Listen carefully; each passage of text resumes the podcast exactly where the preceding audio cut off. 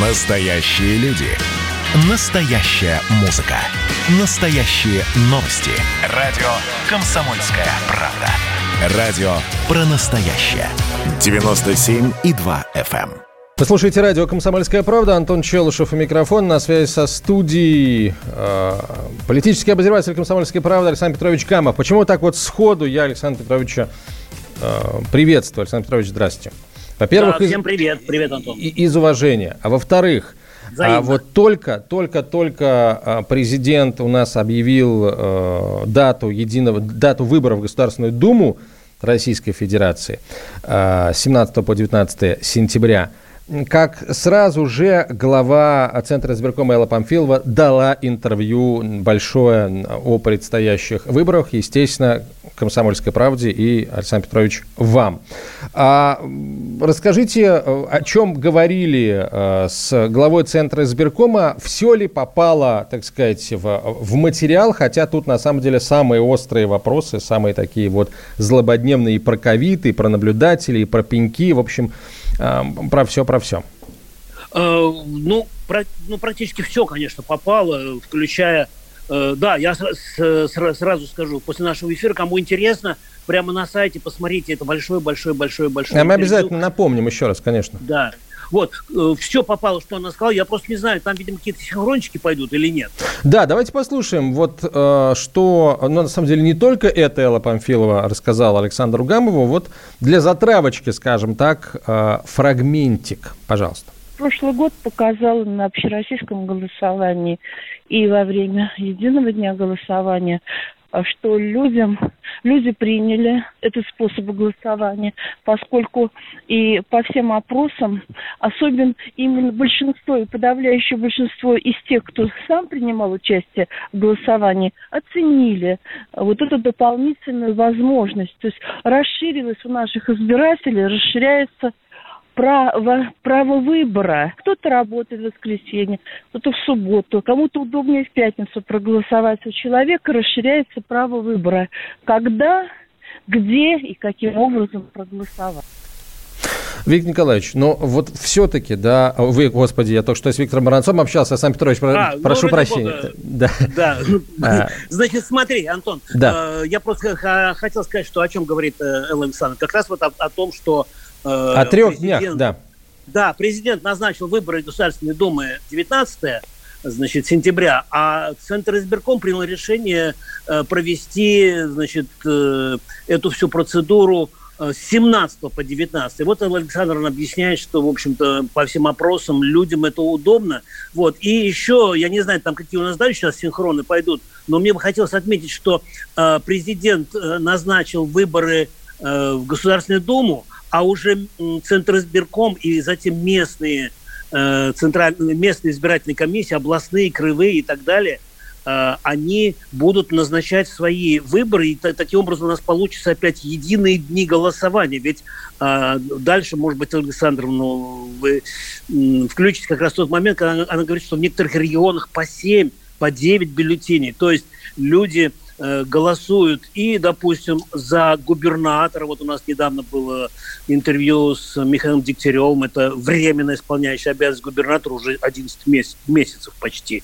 И вот э, он будет избираться. Ну, то есть он, он выдвинулся и будет избираться. Еще, еще 8 таких же глав регионов, а, потом, значит, областные э, парламенты избирают, кроме Думы и муниципалитеты и так далее, и так далее. Поэтому это очень удобно э, три дня голосовать. Я, например, за. Ты как, Антон? Практика показала, что действительно удобно, потому что в сентябрь месяц, когда очень много, ну, собственно, любой месяц, в любой месяц у нас очень много хлопот, очень много дел, и три дня лучше, чем один в этом смысле. Конечно. Никто спорить не будет. А, Александр Петрович, э, хорошо, а как быть с ковидом? Вот вы почувствовали, что ну, есть определенное напряжение да, сейчас, потому что э, заболеваемость растет, с одной Конечно. стороны, а с другой выборы в любом случае проводить надо? Нет, э, конечно, напряжение с ковидом растет, увеличивается. Мы надеемся, что, надеемся, что вот э, через три месяца, конечно, напряжение таким уже не будет, но все равно эта проблема останется. И у нас есть опыт голосования по поправкам в Конституцию прошлогодний. Э, тогда же, вы помните, все меры предосторожности. Я сейчас не буду просто повторять, как у нас и коврики, значит, противоэпидемические, и ручки, и наборы, там, ну и так далее, и так далее. Я думаю, что мы э, поближе там проинформируем, напомним, как голосовали. И практически никто не заболел вот на этих избирательных участках. У нас есть там еще синхрон, да? А, у нас, э, давайте мы все-таки э, наших слушателей отправим на сайт «Комсомольской правды». Они смогут полностью Э, интервью ваше с Эллой да, Александровной э, прочитать и послушать, да, э, если захотят. Я просто, просто, если позволите, вот вопросы перечислю. Естественно, первый это ковид. Вот, да. а потом, а потом, а потом вот вы и про административное давление спросили. Вот это вот я с большим интересом Ты тоже знаешь, этот, вот, ответ на этот а, вопрос прочитал. Мы, мы даже в заголовок это вынесли, Антон, если ты обратил внимание – Э, и вот сейчас, э, когда зайдут, посмотрят, э, в заголовок вот этого интервью, значит, оно, он, он заголовок звучит так, что голосовать на пеньках Россия не будет. Ну, помните, в прошлом году это уже мемом стало. А те, кто захочет превратить выборы в фарс, получат по рукам. То есть Элла Панфилова, она была инициатором вот этих жестких совершенно законов против нарушителей выборов – против тех, кто попытается вот за счет этих выборов как-то выдвинуться. И она, в общем, дважды я оставил это специально, что мы таким людям будем давать по рукам. И она привлекает, э, ну не она, а Центр избирком э, к, вообще ко всей этой ситуации, ко всей предвыборной кампании привлекает правоохранительный орган, то есть МВД, Следственный комитет, прокуратура, генпрокуратура на местах. Малейшие нарушения – со стороны, э, допустим, организаторов выборов, кандидатов там, и так далее, и так далее, оно будет жестко караться. И а, именно она выступила с такой инициативой, президент ее поддержал.